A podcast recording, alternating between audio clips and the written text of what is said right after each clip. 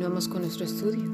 Al parecer la espada comenzaba aún todavía más a hundirse en su corazón. Todos sabemos lo que duele que nos toquen a los hijos, ¿verdad? No soportamos que alguien hable mal de ellos, que crean que lo saben todo y que encima provoquen a los demás para odiarlos. Eso duele mucho. Todos sabemos lo que es que hablen mal de nuestros hijos y que se sientan con autoridad para, para maltratarlos y humillarlos. No sé en dónde está nuestro corazón cuando nos atrevemos a hablarle a una madre mal de sus propios hijos. Mateo 12:46 dice, mientras él aún hablaba, es decir, Jesús, mientras él aún hablaba a la gente, he aquí su madre y sus hermanos estaban fuera y le querían hablar. ¿Te lo puedes imaginar? Hijo, hijo mío, ¿qué está pasando? Por favor, vuelve a casa. Saber que los grupos religiosos más importantes de su nación los había enfurecido y que eran capaces de matarlo, de destruirlo por completo. ¿Te lo puedes imaginar? Oh, Dios mío, hijo mío, por favor, hijo, ven, vuelve a casa. Vuelve, hijo. Quizás el amor de madre y hermanos le hicieron olvidar la misión que tenía como Mesías. Ella simplemente era la sierva del Señor. No podía ver más allá. ¿Te lo puedes siquiera imaginar? Piensa en la presión tan grande social que había en esta familia. Luego, más adelante, cuando las cosas se ponían aún peor y a sus oídos llegaba, ay María, tu hijo la está liando pero bien. Se lo van a cargar, ya lo verás. Lo van a matar. Mira, de, de hecho el otro día lo que querían hacer era arrojarlo por un despeñadero. Luego lo quisieron apedrear. Esto se está poniendo muy feo, María. Muy feo. Creo que lo van a matar. Fíjate lo que dice en Marcos 3:20. Y se agolpó de nuevo la gente, de modo que ellos ni aún podían comer pan. Cuando lo oyeron los suyos, es decir, su familia, vinieron para prenderle porque decían, está fuera de sí. Pero los escribas que habían venido de Jerusalén decían que tenía Belcebú y que por el príncipe de los demonios echaba fuera a los demonios. Tú imagínate para una madre estar escuchando esto. ¿Qué le pudieron haber dicho? Mamá le ha de haber dicho, ven hijo mío, ven por favor hijo, vuelve con nosotros. ¿Sí? Y los hermanos, ven hermano, por favor, ¿qué te pasa? Vámonos de aquí, te van a matar.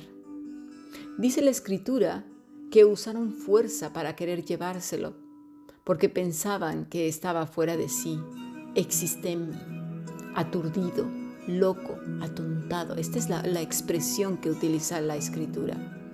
No me puedo imaginar ni por un segundo la preocupación de su madre, porque su dolor empañó incluso lo que Simeón le dijo aquella vez, lo que sucedió en el templo cuando el niño tenía 12 años, o las bodas de Canaán recuerdas?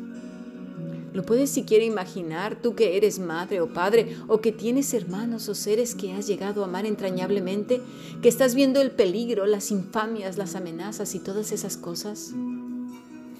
Mira, recuerdo cuando fui perseguida por una iglesia que alegaba que el Espíritu Santo iba en conformidad y relación a los movimientos del mundo, al punto que podías manifestarse en un gallo, una cacatúa, un delfín, o un ratón, lo que fuera. Cuando les dije que no era así, sufrí toda clase de infamias. Fueron a romperme los cristales de casa, muchas amenazas. Mi pobre, mi pobre madre sufrió mucho y me vio en cama muy enferma a causa de todas esas persecuciones intestinas. Y en nada se compara porque yo finalmente soy una pecadora, pero pensé mucho en mi mamá soy hija y también madre y no me lo puedo imaginar. Pero sabes una cosa, para María lo peor estaba por venir. Le llega la noticia de que a su hijo, ¿sí? Ya lo tienen. Lo han prendido. Esta pobre madre no pudo retenerlo, no pudo convencerlo, ni ella ni sus otros hijos. Mamá, lo están golpeando, lo están destrozando vivo. Corre que lo matan. El corazón le ha de haber dado un vuelco. ¿Quiénes? Madre, le han tendido una trampa. entre los fariseos y un traidor, entre los saduceos y los escribas, oh, entre los sacerdotes. Oh, qué terrible es el odio de los religiosos, ¿verdad? De aquellos que creen que tienen que actuar, que tienen que hacer, que alguien tiene que hablar. Es como si dijeran, mira Dios, como tú no haces nada, como, como no actúas rápido, pues mira, nosotros lo vamos a hacer. Alguien lo tiene que hacer. Esas expresiones, lo único que están diciendo detrás es que tildan a Dios de inútil, de torpe y de dormido. Tengamos cuidado, por favor. No puedo imaginar a esa madre salir corriendo a buscar a su hijo destrozado. Isaías 52:13 dice así, He aquí, mi siervo será prosperado, será engrandecido y exaltado y será puesto en muy alto. Como se asombraron de ti muchos de tal manera, fue desfigurado de los hombres su parecer y su hermosura más que las de los hijos de los hombres. No sé si vino a su corazón esta profecía y todas las demás, o simplemente en ese instante recordó a, a, su pequeño correr a sus brazos cuando era tan solo un niño. Ahora iba camino a la cruz. Ciertamente su corazón estaba siendo seriamente traspasado. Mi niño, mi hijo, ¿qué le han hecho? Qué difícil entender algo así. Literalmente el corazón destrozado. ¿A qué no necesitas cerrar los ojos para recordar a tu hijo cuando era pequeño? Aquellas cosas que te hicieron reír y aún enfadar cuando se enfermó y estuviste toda la noche a su lado ahora estaba allí, en la cruz, bañado en sangre, destrozado, y sin siquiera ella poder mantenerse en pie. Es que no me lo puedo imaginar. Pero aún menos me puedo imaginar qué pasó con esta mujer. ¿Acaso el dolor la enloqueció y la enfureció contra Dios? ¿Qué fue lo que sucedió? Mira, 40 días más tarde, vio a su hijo resucitado. ¿Cómo? ¿Eres tu hijo mío? Un montón de pensamientos atravesaron su mente. Pero, pero, eres el Mesías. Eres el Mesías. Todas esas profecías que ella sabía, todas esas promesas, todo lo que había escuchado y ella misma había dicho cuando estaba llena del Espíritu Santo. Es es el Hijo del Dios viviente, es el Rey de Gloria. Yo tan solo fui el canal que Dios usó para que se llevara a cabo esta gran bendición para todos los hombres, para mí misma, mi Señor, mi Salvador. Luego, más tarde, lo volvió a ver marcharse entre las nubes y conservó la esperanza de que volvería por ella. Y no solo eso, aún todavía quedaba más, mis estimados, aún quedaba más, porque sus otros hijos también morirían a causa de su fe. Sin duda era una espada bastante larga, ¿verdad que sí? Pero, ¿cómo pudo soportar tanto dolor? No me lo puedo explicar. Como madre, como hija, no me lo puedo explicar. Hay cosas que no tenemos explicación alguna, mis estimados. Pero, pero esta mujer pudo soportar todas aquellas cosas por aquello que fue dicho hacer.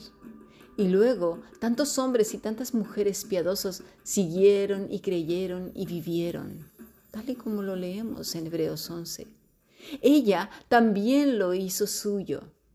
Sabía de primera mano Deuteronomio 33. El Eterno es tu refugio, hierro y bronce serán tus cerrojos.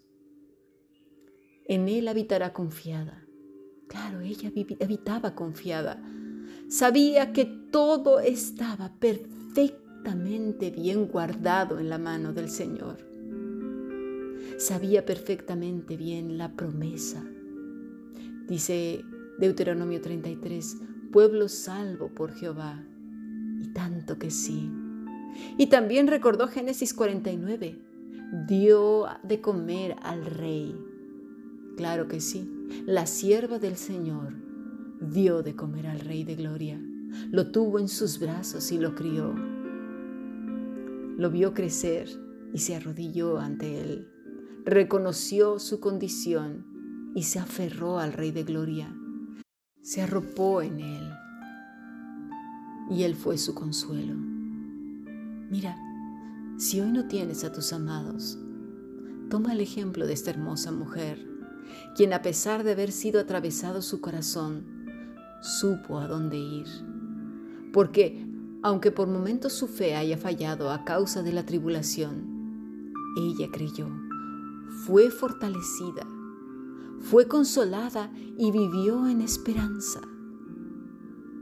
Sigamos el ejemplo de esta sierva del Señor, como ella misma se reconoció.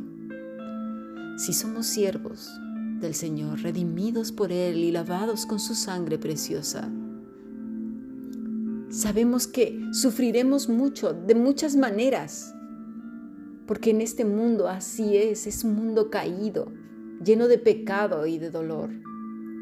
Pero no te preocupes, un día será juzgado. Y menos mal que no ha sido juzgado ya porque ni siquiera tú y yo estaríamos aquí. El Señor es paciente. Y gracias a Dios por esa bendita paciencia.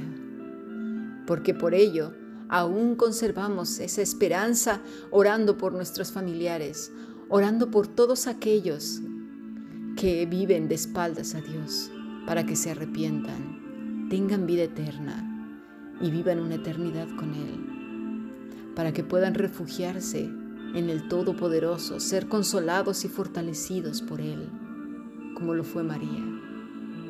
Sigamos aprendiendo. Bendiciones.